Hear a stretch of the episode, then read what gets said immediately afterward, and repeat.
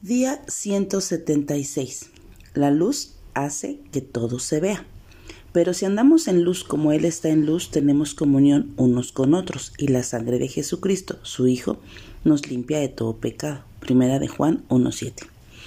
¿Alguna vez se te ha ido la luz durante varias horas?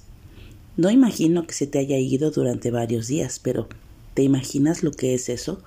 La falta de la luz eléctrica normalmente nos deja a obscuras y es un gran problema. Ahí es cuando realmente nos damos cuenta la, la necesidad tan grande que tenemos de ella.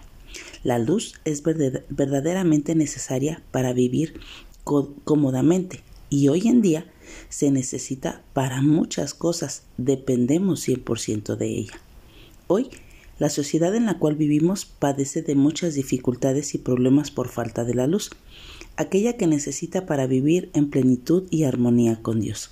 La Biblia nos enseña que Dios es luz. Él no tiene nada oscuro y no comparte nada tenebroso. Por ende, para tener comunión con Dios, tenemos que andar en luz.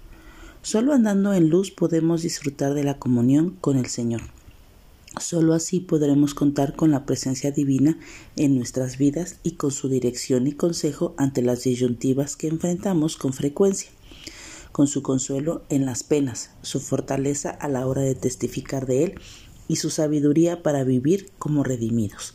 Vivir en la luz de Cristo, el Señor significa caminar bajo su luz y bajo su dirección, sirviendo de ejemplo al mundo e iluminando a los que nos rodean para que la verdadera para que la verdad de Dios predomine y toda nuestra existencia sea bendecida.